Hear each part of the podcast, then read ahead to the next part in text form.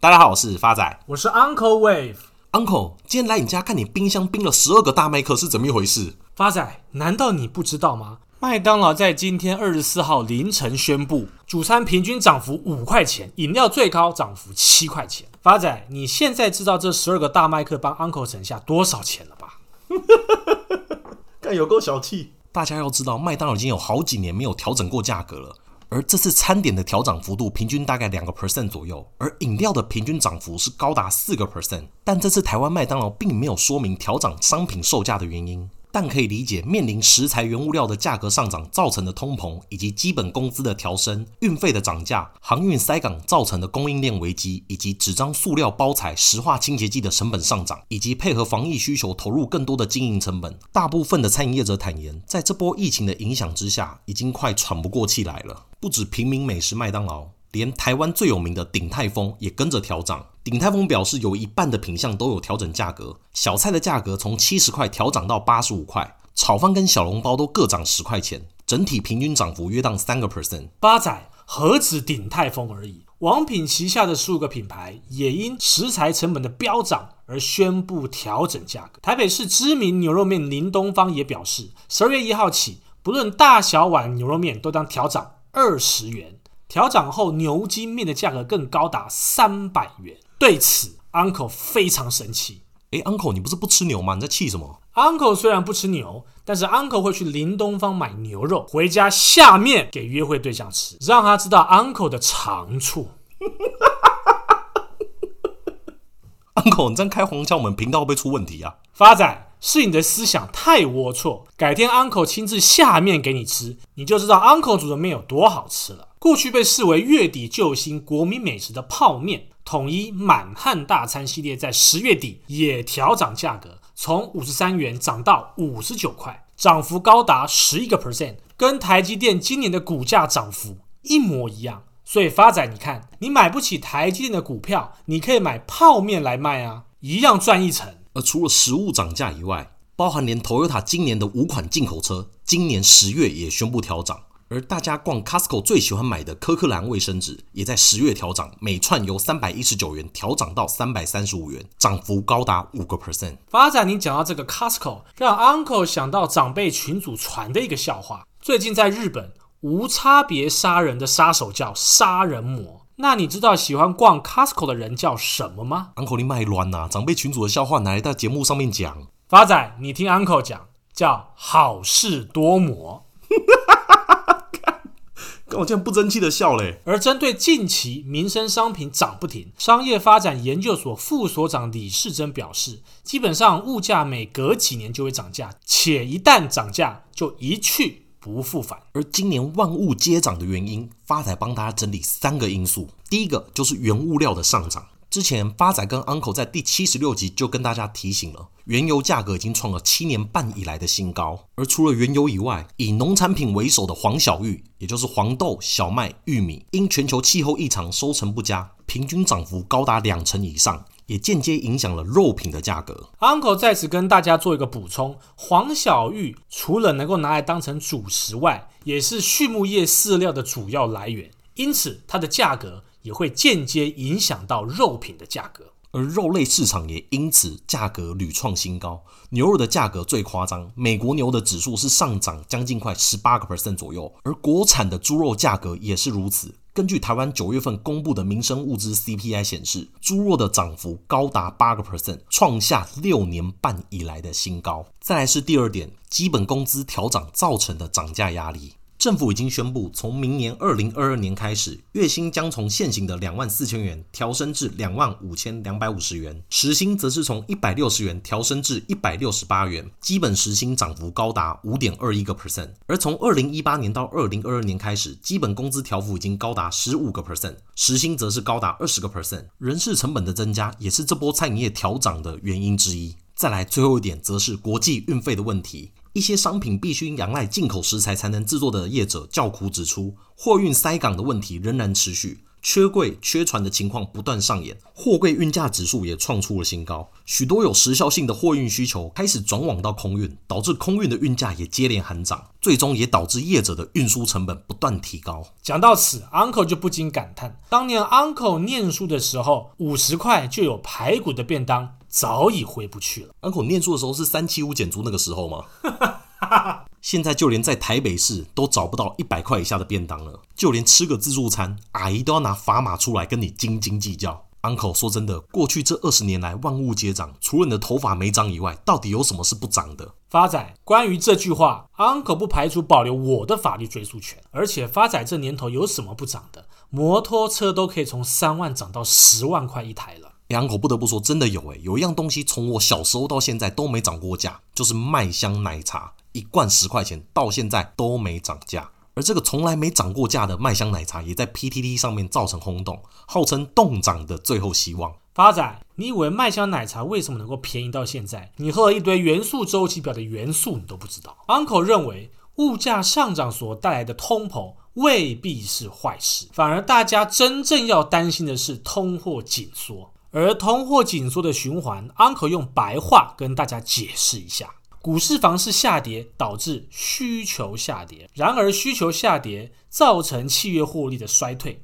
进而导致裁员减薪。裁员减薪会导致消费力道的减少，进而抛售资产，而抛售资产又再度导致房市、股市下跌，如此周而复始，形成一个负向循环。这就是所谓的通货紧缩。对于经济成长来讲，通货紧缩只有百害而无一利，各国央行都极力避免。反观通货膨胀是另一种的循环，只要不是恶性的通货膨胀，通膨反而是促进经济成长的方式。所以，Uncle 今天讲到这里，万物皆涨，唯独薪水没有涨。那在这样的环境底下，我们要如何增加自己荷包的深度呢？发仔，这就是 Uncle 常常跟你讲的：男人可以不交女朋友，但绝对要会投资，所以 Uncle 今天要跟各位亲爱的听众朋友分享荷包会变深的标的是奇邦科技股份有限公司。台股代号六一四七，公司成立于一九九七年七月二日，为利基型的半导体封装跟测试服务供应商，主要业务为提供显示器驱动 IC 后段封装及测试代工服务。于二零一零年四月与飞信半导体合并，合并后，目前公司成为全球第一大的驱动 IC 封装公司。没有经过 Uncle 介绍，我还真的不知道台湾有那么多全球第一的公司，是不是发仔？Uncle 看好奇邦科技股份有限公司的因素有三，第一个因素是财务面。Uncle 怎么不讲话？是财务出状况了，是不是？不是发仔，Uncle 手稿掉了，等我一下。在十月二十七号公布第三季财报，合并营收高达七十一点零六亿元，创下历史新高，每股净利二点六六元，优于市场分析师的预期。第二个 Uncle 看好的因素是基本面，受惠于面板驱动 IC 封测接单满载以及顺利调涨价格，頎邦的营运表现非常的强劲。由于封测厂都是以量计价，随着面板驱动 IC 的封测订单维持高档，奇邦第四季接单非常的强劲，客户并没有做任何订单上的调整，还是依原定时程接单及出货，产能利用率仍维持满载至年底，且订单能见度已到明年第二季。奇邦日前也指出，直接客户多为面板驱动 IC 的设计公司，目前没有一家能够取得足够的晶圆代工产能，尤其是先进手机驱动 IC，晶圆代工产能更缺，预计缺货状况将持续到明年年底。法人也指出，驱动 IC 市场目前呈现大尺寸电视面板需求降温，不过中小尺寸的智慧手机、平板电脑以及车用需求依旧保持在非常强劲的水准。由于晶圆代工产能吃紧状况尚未能够缓解。因此，客户仍旧担忧后续驱动 IC 仍呈现缺货的效应，因此提前备货需求仍持续成长。Uncle 认为，在 OLED 面板、车用以及平板电脑需求持续畅旺带动下，可望让奇邦2022年合并营收再挑战历史新高。那么，观察 OLED 面板随着 5G 智慧手机带动下，渗透率正逐步的提升，目前已经开始逐步从旗舰机一路向下至中高。接智慧手机市场，使 OLED 驱动 IC 市场需求不断的攀升，而车用市场在搭载面板尺寸不断加大的情况下，让驱动 IC 用量较过去成长。至少双位数以上的水准。未来不论仪表板、中控面板都将导入车用萤幕，渴望让驱动 IC 用量呈现倍数的成长。甚至在 4K、8K 高画质的需求带动下，驱动 IC 用量及规格不断提升，这将成为带动驱动 IC 市场不断攀升的关键动能。Uncle 看好奇邦科技股份有限公司的第三因素是技术面，目前。頎邦科技股份有限公司正走在第五波邪恶波的轨迹当中。第一波从二零二零年三月二十三号的低点四三块涨到二零二零年七月七号的高点六十八点五，再修正到二零二零年八月二十号的低点五十四点一，再涨到二零二一年九月六号的高点八八点三。最后修正到二零二一年十月十三号的低点六十点三，那么目前就是从六十点三往上推升的邪恶第五波。那未来的目标价会落在哪儿呢？Uncle 这一次帮各位亲爱听众朋友算了两个目标价，因为这次走的是月线级次的邪恶波，所以短线的目标价会先落在八十点四，那比较长线的目标价会落在九十七元。Uncle 这样听起来还不赖耶，短线上就两成的空间呢。而发仔再帮大家补充一下，目前市场上一共十五位分析师对頎邦发出评价，其中六位站在买进，九位站在持有，而平均目标价是落在七十六点三五元，给大家做参考。Uncle 在此跟大家做一个总结，就算未来有了通膨，大家也不用怕，因为頎邦过去的殖利率高达四至五个 percent。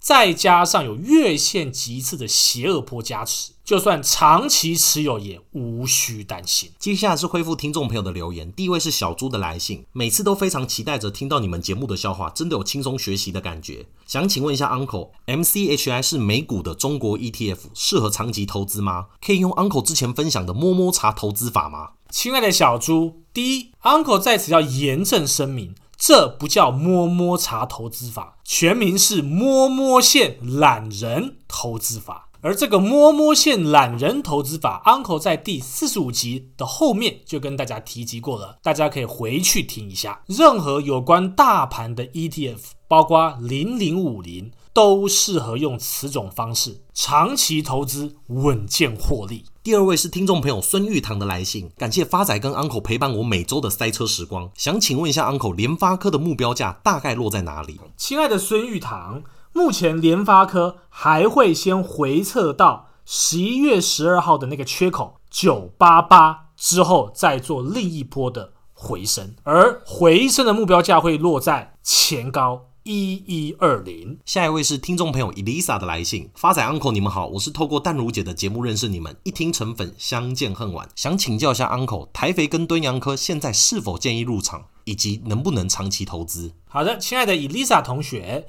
敦洋科的目标满足价已过，因此不建议进场。而台肥的目标价八十三块，给您做个参考。下一位是股市阿祖玛的留言，每集必听，无意间听到你们的节目，两位的对话真的太有趣了，每周两集真的太少，听不过瘾，希望能天天听到，让我们在开怀大笑的同时，也能吸收新的知识。我会介绍朋友也来听这个节目，谢谢你们。想请问一下，Uncle 正德买在三十六块，还有机会解套吗？还是要认赔卖出？好的，亲爱的股市阿祖玛，正德未来会反弹的目标价会落在三三点六元，给您做个参考。最后一位是听众朋友曹奇慧的来信，Uncle 发财，你们好。目前是因为学生，所以收入不多，想说以定期定额的方式投资，但因为收入又减少，想减少放在定期定额投资的资金，但是很难抉择要保留哪一些，想询问 Uncle 的意见。另外想询问一下 Uncle，华航现在是否建议购买？亲爱的奇慧，Uncle 在仔细看完你的标的之后，给您一个意见。对于一些资金不够多的朋友们，其实只要集中一档标的。定期定额参与市场即可。那至于您的标的 portfolio，Uncle 认为您只要保留元大台湾五十即可。那假如要稍微偏积极一点的朋友们，您可以用定期定额加上摸摸线懒人投资法的方式加码，效果绝对更加卓越。最后是本周五位祝福发财、寿喜钱母得主的幸运听众朋友。第一位是 PPS Fish，第二位是支持支持支持啊，第三位是 CCCCJR，第四位是 Darren Gosplan，第五位是吴义宏同学。以上五位听众朋友，再麻烦来信附上地址、电话，索取祝福发财、寿喜钱母。没有回复到的听众朋友，也会在下集一并回复。谢谢大家，我是发仔，我是 Uncle Wave，我们下次见。